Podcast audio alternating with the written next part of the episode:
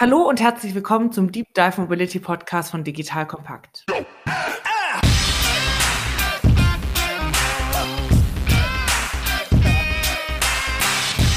Mein Name ist Anja Händel. Ich bin Geschäftsführerin bei Deconium. Bei uns dreht sich alles um die Themen digitale Transformation in den Bereichen Digital Commerce und Mobilität. Mein heutiger Gast ist Andrea Linder. Andrea lebt in den USA und beschäftigt sich für ihre Dissertation mit dem Thema Urban Air Mobility. Dabei interessiert sie sich besonders für die gesellschaftlichen und sozialen Dimensionen. Wir unterhalten uns heute über die Anwendungsgebiete und Potenziale von urbaner Luftfahrt und schauen auf spannende Projekte aus der ganzen Welt. Hallo Andrea, herzlich willkommen bei Digital Kompakt Deep Dive Mobility. Hallo Anja, vielen Dank für die Einladung. Freut mich sehr, hier zu sein. Super, ich freue mich auch sehr auf unser Gespräch über Urban Air Mobility und würde jetzt zum warmen Laufen mit ein paar schnellen Fragen starten, wenn das für dich okay ist. Ja, sehr gerne. Super, dann geht's los. Auto oder Fahrrad? Äh, Auto. Fliegen oder Bahnfahren? Ja, fliegen. Leihen oder besitzen? Leihen. Über eine App oder am Schalter buchen? Hm, über eine App. Kurzstrecke oder Langstrecke? Hm, kommt drauf an. Beides, würde ich sagen. Sehr gut. Perfekt. Dann sind wir warm und können loslegen. Ja. Andrea, du schreibst momentan eine Dissertation über Urban Air Mobility. Woher kommt deine Begeisterung für urbane Luftfahrt? Wie hat dich der Virus infiziert, dass du gesagt hast, darüber will ich schreiben? Weil es ja schon ein größeres Unterfangen. Ja? ja, spannendes Thema. Ja, mein Hintergrund ist hauptsächlich in Automotive. So, ich habe ja lange Jahre für Porsche gearbeitet, auch für BMW und habe halt diese ganze Evolution im Bereich ja, Mobility verfolgt. Die ganzen neuen Technologien, gehen, Elektrofahrzeuge und dann autonomes Driving und dann eben auch Urban Air Mobility und habe das schon wirklich zwei Jahre oder so verfolgt. Und als es zur Wahl des Dissertationsthemas kam, dachte ich, Mensch, das ist eigentlich meine erste Wahl. Super spannendes Thema, passt eigentlich ganz gut zu meinem Hintergrund. Und ich gucke mir das jetzt wirklich einfach auch an von der Marketingperspektive und vom äh, Behavioral Economics, um wirklich zu verstehen, was eigentlich so die Public und die potenziellen Kunden benötigen, um das zu adaptieren und die Services auch zu nutzen. Weil ich glaube, das ist wirklich die Zukunft von Mobility und wird langfristig wirklich integriert in diese ganze Mobility Matrix. Und ja, also daher einfach die Begeisterung, weil ich sage, das ist wahnsinnig spannend und ich denke, dass das viel Potenzial hat. Du hast gerade geschrieben, die Mobilitätsmatrix und was dich da treibt. Willst du da ein bisschen mehr dazu erzählen, warum du denkst, dass genau das ein Baustein vielleicht auch ist in Mobilitätsketten, der fehlen mag oder wo du denkst, wo ist der Ansatzpunkt? Warum ist Air Mobility die Zukunft im Mobilitätsbereich? Ja, wenn man wirklich guckt, was jetzt wirklich die Statistiken sagen, dass wirklich bis 2050 70 Prozent der Bevölkerung wirklich in, in Stadtgebieten leben wird. Es wird enger und enger. Ich sehe das besonders hier in den USA, wenn man jetzt Städte wie Los Angeles oder New York sich anguckt. Mit dem Verkehr ist wahnsinnig schwierig und es gibt keine Ausweichmöglichkeiten mehr. Man kann auch auf Scooter oder Public Transportation ist ja oft in vielen Städten auch begrenzt. Also bleibt nur die Luft. Und das, denke ich, ist einfach eine notwendige äh, zusätzliche Matrix, Teil der Matrix, das einfach das für Kunden, für Nutzer, für die Public wahnsinnig äh, angenehm machen wird in der Zukunft, um sich einfach wahnsinnig viel Zeit zu sparen. Auch dieses Erlebnis, das mit hinzukommt, was ja zum Teil mit Helikopterservicen schon angeboten wird, was aber natürlich auch in gewissen Bereichen auch begrenzt ist, wegen der Geräuschen und Kosten und Landemöglichkeiten. Aber so Urban Air Mobility ist da wirklich der die Zukunft, denke ich. Super spannend. Also wenn ich jetzt so als Laie keine große Ahnung habe, ist Urban Air Mobility schon ein Thema, was innerhalb von der Stadt mich von A nach B bringt. Also ich, so wie heute eben Helikopter. Also ich habe früher Zeit auch viel in Brasilien gearbeitet und dann, da rattert es ja die ganze Zeit, weil ja. ständig irgendwelche Helikopter in der Luft sind. Und ich habe auch, als ich das letzte Mal in New York war, gemerkt, dass ich das Gefühl hatte, das auch unglaublich angezogen hat. Vielleicht auch, weil ich in der Nähe vom Hudson war und, und vielleicht die einfach da die Flugscheiße nehmen, ich weiß es nicht. Aber ich hatte das Gefühl, das, das nimmt echt zu, das Helikopterthema. Mhm. Ist das so? Also ist es eigentlich eine eins zu eins Adaption vom Helikopter? Und wenn ja, warum muss ich den Helikopter austauschen? Also nicht unbedingt. Man ist, äh, bezieht sich natürlich auf ein ähnliches Konzept, aber Urban Air Mobility bezieht sich wirklich auf den Transport von Personen im städtischen Transportsystem. Das, wie es definiert ist. Und es geht ja lang zurück, als Leonardo da Vinci seinen ersten Sketch gemacht hat, damals mit diesem Aerial Screw 1490 und ja, lange Versuche Versuche wurde ja immer wieder ging es immer um diesen uh, Dream of Flying. Und der 1901 sind die ersten Helikopter gestartet. Und Helikopter haben gewisse Nachteile. Erstens die Geräusche, weil es wahnsinnig laut einfach sind. Dann das Sicherheitsthema, weil du hast ja nur eine Drehschraube. Wenn die ausfällt, dann kann das wirklich katastrophal sein. Dann die Produktionskosten von dem Helikopter und somit die Kosten für Flüge zum Teil. Und wirklich auch die begrenzten Landemöglichkeiten. Helikopter braucht ja einen gewissen Platz, um zu landen. Und so jetzt Urban Air Mobility ist, äh, ja, es nennt sich diese Vertical Take-Off and Landing Aircrafts kurz äh, VTOLs, die elektrisch sind oder mit Hybrid-Betrieben, was die wahnsinnig leise macht. Und da gibt's viele verschiedene Modelle mit verschiedenen Rotoren, aber es ist wirklich erwiesen, dass die sicherer sind, dass die wirklich vom Geräusch weniger Geräusch benötigen, die brauchen auch weniger Platz, um zu landen, sind leichter zu produzieren und zu, äh, auch im Service einfacher zu handhaben, was die auch viel besser geeignet macht für eigentlich für Massenproduktion und auch für Stadtgebiete. Super, also total spannend. Das ist im Endeffekt die, die nächste Evolutionsstufe vom Helikopter, muss man sagen. Was, was sicherer ist, günstiger ist und hört sich auch ein bisschen nach einer größeren Nachhaltigkeit an, was du berichtest, durch die ähm, Antriebsmodelle. Ja, ist eigentlich eine Verbesserung. Verbesserung, weil du, was du eben selber auch gesagt hast, dass gerade hier in den USA sehe ich, dass viele Helikopterflüge werden angeboten. In, siehst es in Los Angeles oder New York wirklich, um vom Flughafen zu kommen. Gerade diese Städte, wo du im Verkehr ja oft dann zwei, drei Stunden stehst und mit einem Helikopter momentan in zehn Minuten das Ziel erreichen kannst. Und es gibt ja hier Firmen wie äh,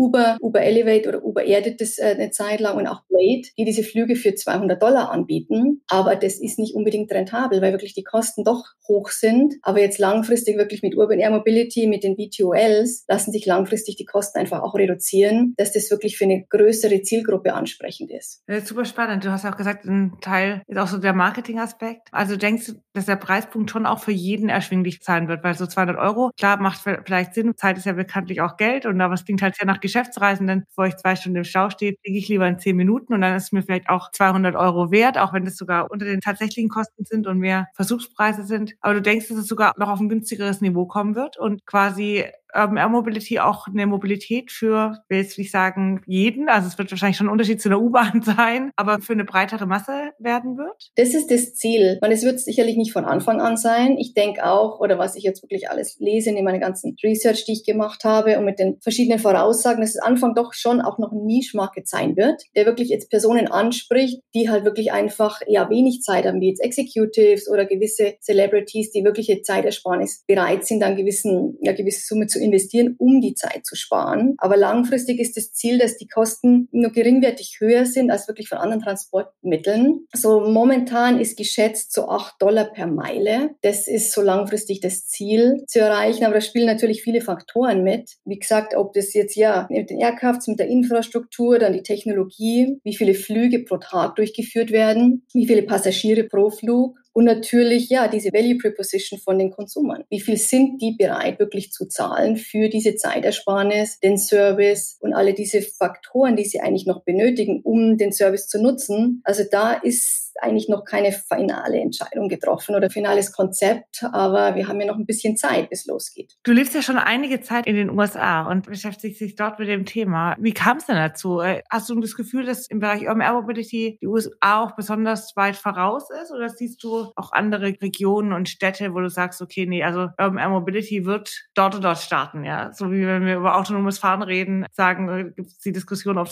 auf den Autobahnen für Trucks als erstes starten wird und, und. Erkennt man da heute schon schon so einen Spot, wann und wo das wirklich zum allerersten Mal dann auch in eine breitere Masse gehen wird, von ersten Testflügen abgesehen? Und hier in den USA ist das Thema natürlich groß und da gibt es ja viele Firmen, die hier wirklich, ja, Startups und andere Firmen, die investieren. Da kann ich auch gerne ein paar Beispiele nennen, aber um anfangs das zu beantworten, ich glaube nicht, dass es USA das, das erste Land sein wird, das startet, weil das natürlich auch viel mit Regularien zu tun hat. So wie ich das verfolge, werden jetzt Länder wie Dubai oder Singapur werden vorne dabei sein, weil es da ein bisschen einfacher ist mit den Regularien. Oder auch São Paulo, weil da wirklich viele einfach auch Helikopter nutzen und das einfacher zu implementieren ist. Wie jetzt äh, USA wird aber, denke ich, auch ja sehr bald ein Thema sein. Und hier sind, wie gesagt, viele Firmen, die investieren. Ob es jetzt Joby Aviation ist, dann Acher ist gerade public gegangen, die haben eine Evaluation von 3,8 Milliarden und der United Airlines hat investiert. Dann gibt's hier Wisk, die zusammen mit Kitty Hawk eigentlich einen Zweisitzer, der komplett autonomes sein soll, entwickeln. Die starten in Neuseeland, weil es da auch einfacher ist von den Regularien, früher zu starten. Dann Bellflight ist hier sehr aktiv. Dann Hyundai, wie du sicherlich in der Presse gesehen hast, hat auch schon Prototypen gezeigt. Dann Lilium, was ja eigentlich in Deutschland angesiedelt ist, plant hier in,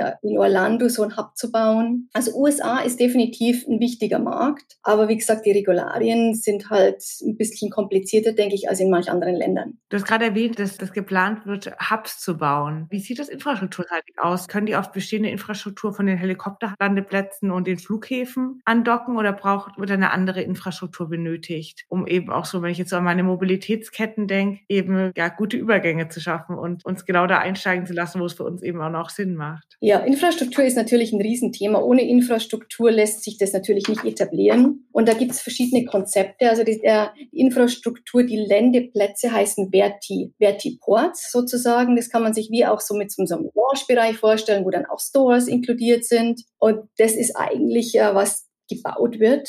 Ja, Infrastruktur ist so die Grundlage, um wirklich das zu implementieren, in Städten natürlich. Und dazu werden auch Städte in verschiedene Archetypen kategorisiert, basierend auf Einwohnerzahl, Fläche, Bevölkerungsdichte, Einkommen per Haushalt. Und dann gibt's größere Städte wie jetzt zum Beispiel New York oder London, dann mittlere Städte wie Atlanta oder Denver. Und ja, wie in, in München zum Beispiel könnten langfristig eben, wie gesagt, äh, Vertiport nennt sich die, die so eine Art Hub, kann man sich das vorstellen wie ein Landeplatz, wo dann auch wirklich die verschiedenen Aircrafts geparkt werden, starten und landen, wo man dann eine Lounge hat und sich aufhalten kann, vielleicht sogar ein Restaurant und Stores. Und für München ist zum Beispiel eine Voraussage bis 2030, dass es 100 verschiedene Hubs geben könnte. Und da gibt es auch verschiedene Größen, zum Beispiel wie jetzt diese Vertiports oder Verti-Hubs, die ja kosten, um die zu bauen, ungefähr 6 bis 7 Millionen Dollar. Und dann die Operational Costs sind zwischen 15 und 17 Millionen per per Jahr plus Charging. Da gibt es kleinere Versionen, wie jetzt eine Verti-Base oder Verti-Pads. Die haben halt dann keinen Launch-Bereich und keine Stores. Die sind günstiger, die kosten zwischen 200.000 und 800.000, um die zu bauen. Und die Operational Costs sind dann zwischen 600.000 und 5 Millionen in etwa. Und so in Städten kann das eine Kombination aus den großen Hubs und dann den verschiedenen Pads sein, um wirklich den Markt komplett zu bedienen. Und wichtig natürlich auch für die Infrastruktur, dass ja die verschiedenen Vertiports auch agnostisch sind, also für verschiedene Aircrafts designt. Die Technologie, ganz entscheidend die Aircraft Management Systeme, den Luftraum koordinieren und kontrollieren. Dann die Booking-App natürlich, wo man wirklich seine Flüge buchen kann und sich einchecken kann. Und dann First and Last Mile Transportation. Weil manche Leute wollen natürlich selbst mit ihrem, mit ihrem Auto vielleicht hinfahren, parken und dann in den Flug steigen. Andere wollen vielleicht ein Taxi oder ein Uber oder ein Shuttle nehmen. Also manche Firmen, so wie jetzt zum Beispiel Hyundai, die haben wirklich auch so ein Shuttle entwickelt, dass sie also das komplette Ökosystem eigentlich selber bewirtschaften können. Und es gibt andere Firmen, wie zum Beispiel Skyports, die jetzt schon mit Volvocopter in Singapur den ersten Wert pratique Port gebaut haben und wo man das auch sehr schön sieht, wie das aussehen kann. Die wirklich suchen sich die richtigen Location aus, die investieren, bauen das und betreiben das dann auch. Und langfristig wird es sicherlich mehr dieser Firmen geben. Und ja, Ziel ist für die Städte wirklich die Verbesserung dieser Mobilität, den Traffic auf der Straße zu reduzieren, die Transportzeiten und auch ja Unfälle und die Verschmutzung durch diese zusätzliche ja, Möglichkeit äh, des Transports. Super spannend. Du hast gerade schon ein bisschen München erwähnt mit den möglichen 100 Ports. Ich weiß, du arbeitest ja auch für das ähm, US-Office Office für Economic Development des Bundesstaats Bayern und hast da auch im letzten Jahr eine große Konferenz zum Thema Urban Air Mobility organisiert. Wie kommt es dazu, dass gerade Bayern und München da so ein Vorreiter in, in Deutschland ist und vielleicht sogar noch darüber hinaus? Das kannst du uns sicherlich verraten. Warum hat Bayern so eine große Positionierung in dem Bereich? Ja, Bayern hat eine lange Geschichte im Bereich Luftfahrt und Raumfahrt. Wirklich in Europa ist es eine der größten Standorte, wirklich. Es gibt in Bayern 550 Firmen, die wirklich im Luftfahrt- und Raumfahrtbereich aktiv sind. 60.000 Angestellte, da ist wirklich ein Revenue von 10 Milliarden Euro pro Jahr hauptsächlich Produktion. 50 Prozent davon wird auch exportiert. Und es gibt auch wahnsinnig viele Subventionen. Und ja, und gerade auch Ingolstadt hat sich wirklich auch so als so ein Hub entwickelt für Urban Air Mobility. Die European Commission hat eine Initiative und eine Partnerschaft mit der Stadt gegründet. Und das gibt es viele Startups in dem Bereich. Und da ist ja auch Airbus angesiedelt, auch Audi. Und Bayern hat auch 100 Millionen Euro zugesagt für die Förderung von Urban Air Mobility. Und ja, das, das Invest in Bavaria Offices hat er 30 Standorte äh, weltweit, wo die wirklich diesen Trade fördern zwischen verschiedenen Ländern. Hier in den USA gibt es äh, East Coast, das ist angesiedelt in New York und hier West Coast, mit dem Team ich äh, gearbeitet habe, gerade an dem Projekt. Und die fokussieren sich halt auch eben viel auf, auf Luftfahrt und die fördern ja alles, was an der Westküste ist, was möglicherweise oder Firmen an der Westküste, die nach Bayern ja expandieren möchten. Und da gehört natürlich Silicon Valley auch mit dazu. Und gerade im Silicon Valley sind viele dieser Urban Air Mobility Startups angesiedelt. Da ist Acha, da ist Kitty Hawk, da ist Joby Aviation, da ist Wisk. Das sind auch viele dieser Technologieprovider für diese Traffic Management Systeme. Ja, und im Zuge dessen hat es Sinn gemacht, einfach eine Konferenz zu organisieren, um wirklich den Firmen hier und auch den Firmen in Bayern eine Austauschplattform zu schaffen. Und wir hatten auch eine ganz spannende Agenda eigentlich mit verschiedenen Keynote-Speakern und, und Diskussionen zum Thema auch das komplette Ökosystem und Infrastruktur und Plattformen und Kollaborationen und hatten wirklich dann Keynote-Speaker wie den Eric Ellison, der zu dem Zeitpunkt noch verantwortlich für Uber Elevate war, was jetzt aufgekauft wurde von Joby Aviation. Und er ist gleich mitgegangen. Und dann wirklich das Team von Roland Berger, die sich auch damit beschäftigt, wirklich mit dem Industry Forecast. Und dann wirklich, ja, Speaker von der City of Los Angeles hatten wir jemand, wirklich auch erklärt hat, was die Stadt Los Angeles aktiv macht in dem Bereich dann von Lilium, Bell, Airbus, Honeywell, Hyundai, Joint Air Mobility. Und wir hatten eine Startup-Demo auch, wo sich wirklich auch kleinere Firmen präsentieren konnten, wirklich auch eine Plattform zu haben und mögliche Investoren anzuziehen. Und das Event war relativ erfolgreich. Wir hatten Teilnehmer aus verschiedenen Ländern, Kontinenten, also über 300 Teilnehmer insgesamt und hatten wirklich, ja, die Chance, den verschiedenen Firmen und Personen die Möglichkeit zu geben, sich auszutauschen, Kontakte zu knüpfen. Also wirklich sehr positiv. Und hast du schon gehört, gab es irgendwie konkrete Themen, die sich daraus ergeben haben? Oder ist wahrscheinlich alles noch, wenn vertraulich, was äh, in der Konferenz entstanden worden ist und was aus den Kontakten passiert ist? Also wir haben wirklich viele Leute zusammengebracht, im Nachhinein auch wirklich dann Kontakte geknüpft. Aber was die, was da wirklich wird, das verraten die uns ja nicht unbedingt immer. Aber ich denke, da langfristig sind da gute Synergien entstanden, die wirklich allen nutzen. Und darum geht's ja eigentlich. Man will ja die Industrie unterstützen. Und das ist ja nur möglich, um das alles wirklich positiv zu implementieren, wenn alle zusammenarbeiten. Und das ist wirklich der Sinn auch. Und wie gesagt, ich finde es persönlich, ich komme ja auch aus der Münchner Gegend ganz toll, dass Bayern da so aktiv ist in dem Bereich und so innovativ. Und deswegen, ja, sehr positiv. Dann werden wir bald in den Lüften sehen. Ja.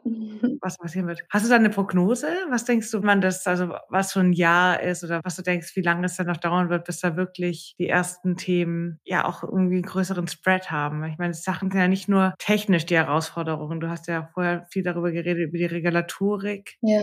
Das wahrscheinlich auch dann länderweise oder stadtweise eben entschieden wird, ja. Ja, da gibt es natürlich viele Faktoren, die mitspielen. Natürlich erst müssen die ganzen Aircraft zertifiziert werden. Was, da gibt es ja der, hier USA die FAA, dann in, in Europa die EASA. Die haben verschiedene Regulatorien. Somit müssen die verschiedenen Firmen wirklich durch den Zertifizierungsprozess mit, mit den verschiedenen Initiativen. Und man, es, es kann natürlich ganz schnell gehen. Es gibt ja einige Firmen, die sind schon relativ weit. Zum Beispiel Volvocopter plant die Zertifizierung schon in 2022 äh, zu haben in Europa. Joby Aviation plant eine Zertifizierung zu haben bei 2023 hier in den USA. Also es könnte sein, dass das wirklich bald losgeht. Aber wie gesagt, dann ist halt das Thema Infrastruktur, das wirklich gebaut werden muss. Ohne Infrastruktur geht's nicht. Und dass wirklich auch die Städte bereit sind, ja, zu kooperieren, zu investieren. Da sind ja einige Städte wirklich eigentlich vorn dabei. Hier Los Angeles ist sehr aktiv. Die arbeiten da auch mit den Organisationen zusammen und haben auch diese Seven Principles of the Sky implementiert schon. Also die arbeiten schon seit drei Jahren sehr aktiv. Und da gibt es weltweit natürlich andere Städte, die auch aktiv sind, so wie jetzt Orlando, die die Partnerschaft mit Lilium eingehen, weil sie wirklich diesen Hub entwickeln möchten. Dann Ingolstadt ist auch so ein Pilotprojekt in, in Bayern, in Europa. Dann Singapur hat auch eine Initiative, möchten auch schon wirklich in den nächsten drei Jahren die Air-Taxis anbieten. Dann UK hat eine Partnerschaft mit Hyundai geschlossen, die bauen auch wirklich einen großen Hub also es kann sein, dass das wirklich in den nächsten paar Jahren die ersten Flüge schon starten. Super spannend. Du hast gerade was erwähnt mit den Seven Principles of the Sky und ich habe mich so ein bisschen gefragt, auch weil ja gerade aus den Kommunen oder aus den Städten dann eben auch, muss ja auch irgendwie eine Akzeptanz da sein. Ich meine, klar, die, manche Städte sind schon gewohnt, wo einfach mehr Helikopter fliegen, aber du schaust dir auch so ein bisschen an, was macht es für den Menschen, ja? Du guckst ja mal die Marketing-Sicht an. Hast du da so ein, kannst du so ein bisschen Einblick geben, was, was sind so die Hauptbaustellen, was sind so die Hauptthemen? Infrastruktur muss gebaut werden, Regularien müssen getroffen werden. Aber glaubst du, die Akzeptanz von den Menschen ist da? Also glaubst du, da steigt jeder ein und los geht's, oder? Ja, wenn es so einfach wäre, gell? Ja. Und die Hauptfaktoren sind natürlich die Aircraft-Systeme, also die verschiedenen, ja, die Aircrafts, die jetzt noch in der Entwicklung sind, dann die Certification, wie gerade angesprochen, die, die Gesetze und Regularien, die ja dann auch noch runtergebrochen werden müssen auf individuelle Städte. Und hier hast du in den USA die verschiedenen Counties, die haben ja alle ihre eigenen Gesetze und Regularien. Dann natürlich Infrastruktur, ja, und die öffentliche Akzeptanz. Das ist einer der Key-Elemente, um das wirklich erfolgreich zu implementieren. Und da spielen wirklich Faktoren, ja, wie Sicherheit, Geräusche, Umweltfreundlichkeit, Kosten und auch Luftraum sind ganz entscheidend. McKinsey hat dann einen relativ komplexen Survey durchgeführt mit 2500 Teilnehmern hier in den USA. Und da kam raus, dass 25 Prozent würden die Services nicht nutzen. Was aber bedeutet, die anderen 75 Prozent wären eigentlich offen. Und die, die jetzt das nicht nutzen würden, hatten eben angesprochen, ja auch Sicherheit, Privatsphäre, dann Jobsicherheit, Umweltfreundlichkeit, Kosten, Geräusche und Luftraum. Das waren so die Hauptkonzernpunkte. Und ja, da wurden auch wirklich dann geguckt, welche Strategien kann man entwickeln, um das zu überkommen, diese Hürden, weil ja Vertrauen einfach wirklich eine Riesenrolle spielt. Und da sind wirklich auch so, ja, mit Technologien R&D, wo man zeigt, dass Testflüge wirklich positiv absolviert wurden, dass das sicher ist, dass auch anfangs einfach Piloten auch in den Aircraft sind, weil langfristig soll sie autonom sein, aber dass Anfang wirklich das von den Piloten kontrolliert wird und dass auch wirklich die verschiedenen ja, Firmen und, und Stakeholder, die aktiv sind, einfach auch zusammen eine Kampagne entwickeln und die gleiche Message einfach senden und wirklich auch proaktiv auch jetzt wirklich bestimmte Gruppen zugehen, die vielleicht da Bedenken haben und wirklich einfach, da geht es ja so um Education von der Public und um das zu überkommen. Und das ist natürlich auch unterschiedlich von Land zu Land. Das, was ich auch äh, gefunden habe, dass jetzt zum Beispiel Dubai, Singapur oder auch China, die sind ein bisschen offener, wie man das jetzt vielleicht in Europa oder USA sieht. Und weil es ist ja momentan, es ist ja ein theoretisches Konzept, es ist ja, es kann ja nicht getestet werden. Und ich bin auch in der Jury von der 8 Challenge nennt sich das. Die sind aus Europa, aber die entwickeln diese Air, Urban Air Mobility Flight Hubs und geben es äh, Städten die Möglichkeit, sich zu bewerben. Das ist wie so, ein, wie so ein Racing Simulator, kann man sich das vorstellen, nur für, eben für Urban Air Mobility, das dann in Städten implementiert wird. Das wird denen zur Verfügung gestellt für einen gewissen Zeitraum. Dann können wirklich potenzielle Kunden oder auch Bewohner einfach das testen und die Reaktionen werden gemessen mit Artificial Intelligence, mit Sensoren, wirklich zu sehen, wie Personen darauf reagieren. Und dann die Daten werden wirklich der Stadt und auch verschiedenen Herstellern zur Verfügung gestellt, um die zu nutzen, um dann einfach auch ganz gezielt diese Hürden zu überwinden, die einfach noch bestehen in potenziellen Kunden oder in der, ja, in der Bevölkerung. Super spannend. Ich habe auch rausgehört, Nachhaltigkeit ist schon ein Thema, auch bei den Nutzern und auch immer bei unseren Hörern, wie das Thema Nachhaltigkeit eine große Rolle leistet, irgendwie ein Megathema denke, das ist ganz klar, das ist so das Hauptproblem, was wir lösen müssen in allen Bereichen unseres Lebens, aber eben auch in der Mobilität, nachhaltiger zu sein. Bei Urban Air Mobility spielt ja auch Elektrifizierung eine große Rolle. Hast du das Gefühl, dass Nachhaltigkeit eines der Top-Themen auch ist in der, in der Landschaft von Investoren und von den ganzen Herstellern, Startups, die sich darum kümmern, oder ist es eher ein untergeordnetes Thema? Nee, ich glaube schon, dass es auch eins wirklich der Key-Themen ist. Äh, Nachhaltigkeit. Ich glaube, das ist auch entscheidend, um wirklich diese Public Acceptance zu bekommen. Und das Nachhaltungsthema, wir sehen das ja groß im Automobilbereich die letzten Jahre, wo ja wirklich die Trends ganz gezielt auch in Zero Emission und umweltfreundlich und Elektrikmodelle. Und wie gesagt, die Aircrafts im Urban Air Mobility Bereich, die sind alle entweder elektrisch oder hybrid betrieben. Also das ist wirklich Nachhaltigkeit ist ein ganz großes Thema. Und da kommt auch das Geräuschthema natürlich hinzu. Weil das, die, durch diese elektrischen ja, Motoren wird das natürlich auch viel viel, leiser und somit ist natürlich die Public Acceptance auch höher, weil man wirklich das ganze Geräuschthema reduziert, man schadet der Umwelt nicht, das Zero Pollution. Also das, denke ich, ist entscheidend, um das erfolgreich zu implementieren. Total spannend. Gab es eigentlich schon richtige Testflüge mit Menschen an Bord? mit Menschen. Ich glaube, Volvocopter hat einige Testflüge gemacht. Ich glaube, das war in Singapur. Ich glaube, das ist schon ein paar Jahre her. Also ich glaube, die ersten Testflüge gibt es schon, aber es ist natürlich sehr kontrolliert. Und, aber offizielle Commercial-Flüge gibt es noch nicht, weil ohne Zertifizierung und ohne ja, die ganzen Regularien leider nicht möglich. Aber ich hoffe, wir sehen das kommen in den nächsten Jahren. Also du saßt auch noch in keinem drinne und bist noch nicht ich abgehoben. In keinem drin, nee, aber ich warte wirklich drauf. Deswegen sage ich, ich warte jetzt auf den Simulator erst und dann kann ich mich da schon mal darauf vorbereiten. Ja, aber ich finde es spannend. Und wenn man wirklich sich die verschiedenen Modelle auch anguckt von den verschiedenen Herstellern, die sehen auch wahnsinnig unterschiedlich aus. Und manche sind wirklich zwei Sitzer, andere sind dann fünf, sechs Sitzer. Also es ist wirklich spannend und da wird auch viel ja investiert in Design. Du hast ja dann noch auch, wenn man sich das komplette, ja die Value Preposition anschaut, was will der Konsumer, wenn er in dem Flug, äh, Flugobjekt sitzt? Ist es da Live-Entertainment nochmal? Ist es wirklich diese Experience? Möchte er irgendwie arbeiten, wenn es eine längere Strecke ist? Es sind so viele Faktoren auch, auch mit dem Kabinendesign, ob man wirklich dann auch Gepäck braucht. Das sind so viele Faktoren, die noch eine Rolle spielen. Aber ich denke, es wird, wird spannend. Total spannend. Super. Ja, du, dann lass uns zum Schluss noch einen, einen, Blick in die Glaskugel werfen. Es gibt ja so eine Aussage, dass man meistens ein bisschen überschätzt, was in einem Jahr passieren kann, aber total unterschätzt, was in zehn Jahren passiert. Also sprich, äh, ein Jahr denkt man immer, da passiert total viel und ist enttäuscht nach einem Jahr. Also Corona-Jahre vielleicht ausgeschlossen. Und nach zehn Jahren denkt man sich, wow, das sind Dinge passiert, wenn man zurückblickt, die kann man sich gar nicht vorstellen. Also unsere Smartphones zum Beispiel ja. haben ja echt äh, unser Leben verändert. Viel mehr, als wir es uns hätten ausmalen können wahrscheinlich. Deswegen würde ich zum Thema Urban Air Mobility gerne von dir eine Einschätzung haben in der goldenen Mitte.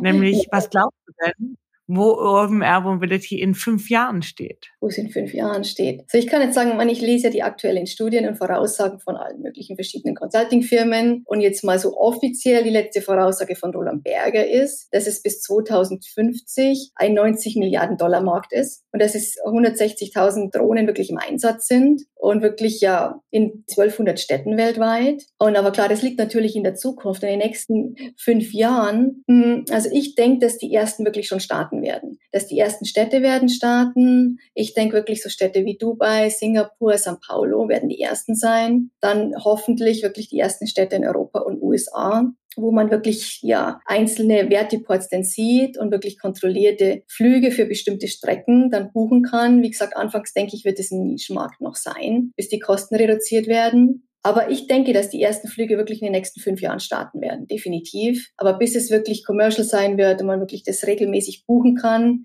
ich denke, das liegt wahrscheinlich in den nächsten zehn Jahren. Aber ich denke, langfristig wird es integriert sein, wie man das aus den Jetsons kennt. Dass es wirklich einfach ein Teil unserer Mobility Matrix sein wird, dass man die wirklich in jeder Location, jederzeit wirklich buchen kann, wie ein Taxi oder ein Uber, dass die verfügbar sein werden und einfach ganz normaler Bestandteil des Alltags in Städten. Und der Plan ist ja auch wirklich dann Intercity-Flüge zu haben von einer Stadt zur nächsten, was ja auch dann wahnsinnig zeitersparend sein kann. Also ich sehe das definitiv kommen. Super. Also in fünf Jahren sind wir jetzt schon in einem gesessen und haben uns von A nach B bringen lassen. Ja, genau. Wir zwei sind schon in einem in den nächsten fünf Jahren, definitiv. Perfekt. Super. Du, ich, äh, ich schließe immer meine Folgen mit einer Bitte. Und zwar würde ich dir gleich einen Satz vorlesen und dich bitten, den zu vervollständigen. Oh, okay. Und der Satz heißt, Mobilität bedeutet für mich.